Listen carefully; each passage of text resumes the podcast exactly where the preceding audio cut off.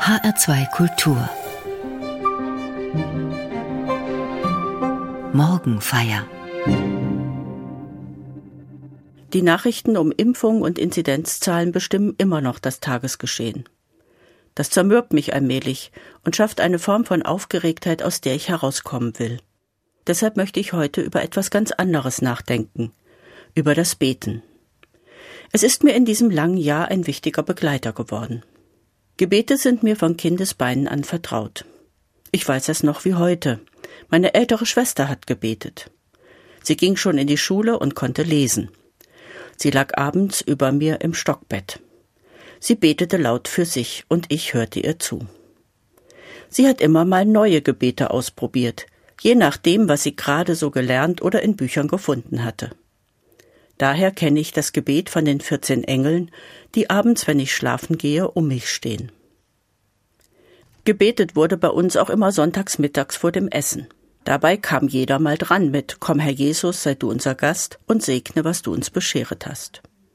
Jeder, der alt genug war, um zu sprechen und wer gerade wollte, sprach für uns das Tischgebet. Auch in der Kirche wurde gebetet, im Kindergottesdienst und sogar zu Beginn und am Ende der Schultage in meinen ersten Grundschuljahren. Das war ganz selbstverständlich und lief wie nebenbei. Damit bin ich aufgewachsen.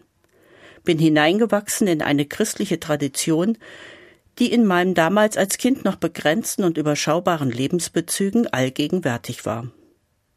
Ich habe darüber nie nachgedacht habe gebetet, weil meine Eltern und Großeltern es taten, so wie der Lehrer in der Schule und der Pfarrer in der Kirche. Niemals wäre mir in den Sinn gekommen, mich in eigenen freien Worten an Gott zu wenden. Das war auch gar nicht nötig. Dazu gab es genug feste Gebete in der Familie, um jeden zum Beten vorgesehenen Anlass abzudecken. Erst in meiner Jugendzeit habe ich bemerkt, dass es auch ganz andere Erfahrungen mit dem Beten gibt. Eine Klassenkameradin nahm mich mit in einen Gebetskreis, den es an unserer Schule gab. Meine Schule stand direkt neben dem Fritzlarer Dom. Morgens vor dem Unterricht schloss uns der freundliche Kaplan eine Seitentür auf, damit wir im noch nicht beleuchteten Dom an einem Seitenaltar eine kleine Andacht feiern konnten. Die meisten meiner Mitschüler in diesem Kreis stammten aus freikirchlichen Gemeinschaften. Und die beteten frei. Das hat mich damals völlig überrascht und auch befremdet. Meine Mitschüler erzählten Gott alles Mögliche, kleine Freuden und Sorgen, Alltagsdinge. Ich fand das merkwürdig und etwas unangemessen. So war Gott für mich nicht, nicht einer, den man einfach so mit beliebigen Worten ansprechen und behelligen konnte. Trotzdem bin ich in diesem Kreis geblieben habe die Viertelstunde vor der Schule genutzt für Stille und Nachdenken, auch wenn ich immer gespürt habe, dass von mir unausgesprochen erwartet wurde, dass ich doch auch mal etwas laut beten könnte. Inzwischen habe ich gelernt, in eigenen Worten zu beten. Aber auch da halte ich gerne eine Nähe zu vorgeprägten Gebeten, auf die ich zurückgreifen kann, wenn mir selbst die Worte fehlen. Da gibt es wohl kein richtig oder falsch. Jeder muss beim Beten seine eigene Sprache finden.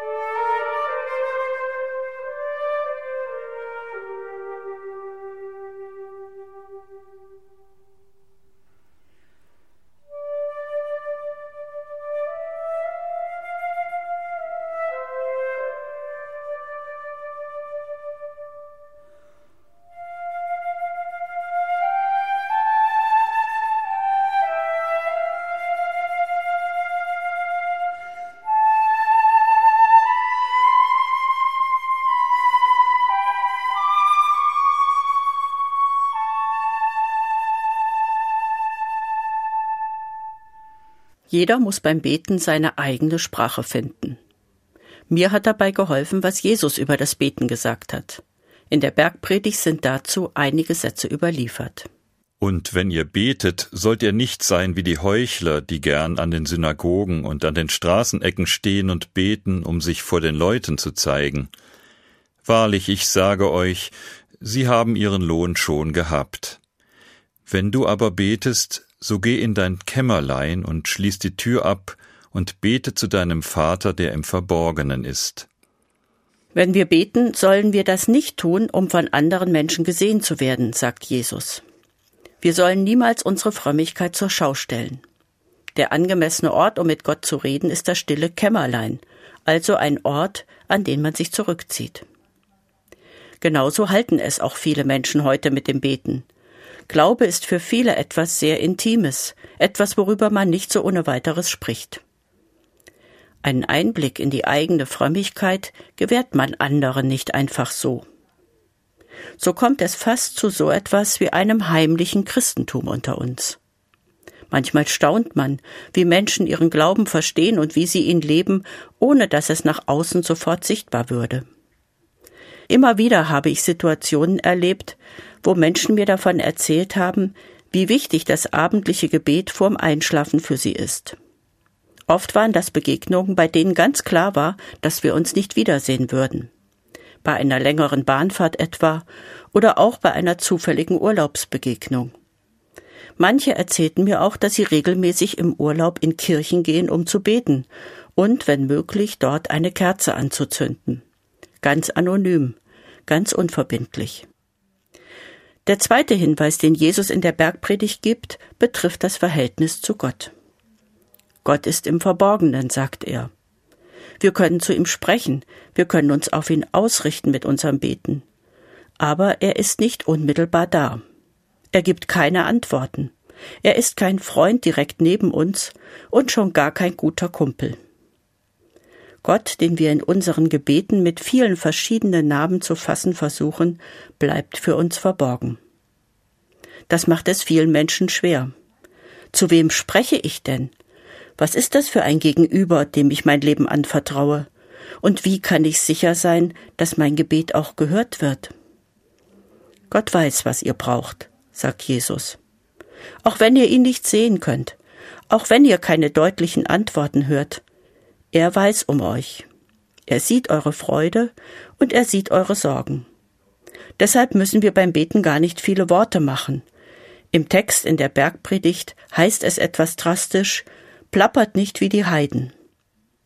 Jesus meint damit, es geht nicht darum, besonders eloquent und gefällig, weitschweifend oder gelehrt zu Gott zu sprechen. Ein einziger Satz, ja ein Wort kann genug sein. Das ist für mich entlastend. Gott versteht selbst die Seufzer aus den Krankenbetten. Er hört, wenn Menschen aus Verzweiflung verstummen, weil ihnen ein lieber Mensch genommen wird. Auch das mühsame Gestammel, wenn Menschen nach vielen Jahren ohne Gott sich in ihrer Not ihm anvertrauen, wird nicht einfach weggewischt und zur Seite geschoben. Gott wartet und hört. Auf die Haltung kommt es an, auf die innere Haltung des Menschen, der betet. Sich seiner Würde und Verantwortung bewusst zu sein und gleichzeitig doch alles, alles von Gott zu erwarten. Und das kann sich in vielerlei Worten ausdrücken.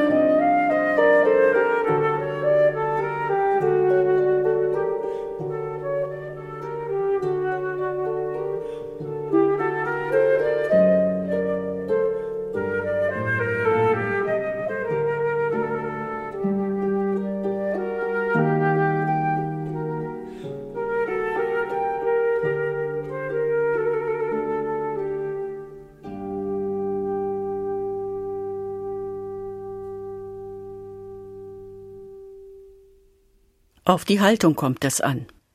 Dann kann ich auch die richtigen Worte finden. Worte, die für meine Beziehung zu Gott richtig sind. Seit vielen Jahren schon begleitet mich ein Gebet. Es ist angeregt von einer Vorlage von Romano Guardini. Aber ich habe es in meine eigene Sprache übersetzt, eigene Worte gefunden, die für mich stimmig sind. Ich habe es schon in sehr vielen Andachten mit anderen gebetet. Aber ich habe es über viele Jahre hinweg so verinnerlicht, dass ich über die Worte gar nicht mehr nachdenken muss. Sie kommen einfach wie von selbst. Das Gebet geht so. Jeden Tag, Gott, empfange ich mich neu aus deiner Hand. So ist es und so soll es sein. Das ist meine Wahrheit und meine Freude. Du schaust mich an, und ich lebe aus diesem Blick. Du mein Schöpfer, du mein Heil. Lehre mich das Geheimnis zu verstehen, das ich bin, und dass ich bin durch dich und von dir und für dich. Amen. Dieses Gebet hat immer wieder eine wunderbare Wirkung auf mich.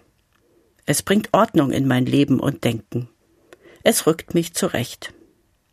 Schon wenn ich die ersten Worte spreche, weiß und erinnere ich, wem ich mein Leben verdanke und auf wen es zuläuft. Das schützt mich davor, mir einen falschen Platz im Leben anzumaßen.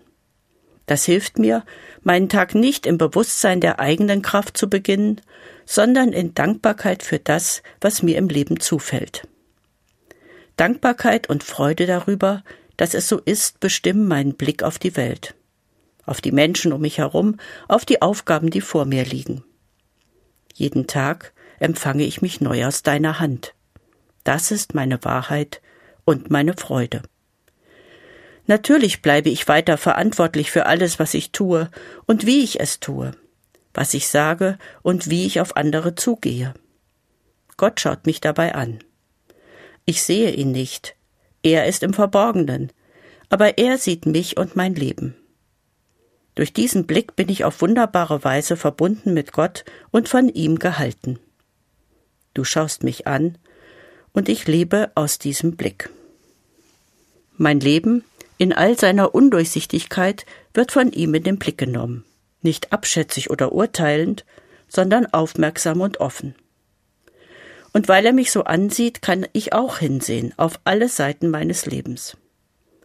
Manche davon sind ganz klar und strukturiert aber es gibt ab und an auch chaotische Lebensphasen, in denen ich mich selbst nicht verstehe. Vor seinem Blick kann ich mir eingestehen, wie schwer es mir fällt, mich selbst einzuschätzen. Das ist nicht negativ gemeint. Das heißt ja nur, dass ich, dass jeder Einzelne viel mehr ist als das, was man tagtäglich sehen kann. Erinnerungen und Träume schlummern zum Beispiel in uns, von denen wir oft nichts ahnen. Wir haben Fähigkeiten zum Guten wie zum Bösen, die wir vielleicht noch gar nicht kennen und nicht nutzen. Unsere Zukunft sehen wir nicht vorher. Wir wissen nicht, was einmal mit uns und durch uns geschehen wird. Jeder Mensch ist in diesem Sinn ein Geheimnis. Er geht nicht in dem Sichtbaren auf, und das ist gut so. Sich mit all seinen bekannten und unbekannten Seiten Gott anzuvertrauen, so wie in diesem Gebet, entlastet davon, sich immer wieder selbst bestimmen und verstehen zu müssen. Es genügt, dass Gott uns jeden Tag neu dieses Leben schenkt. Das Gebet von Romano Guardini ist ein kurzes Gebet und leicht zu lernen. Ich kann es in Gedanken beten oder auch laut sprechen, allein oder gemeinsam mit anderen.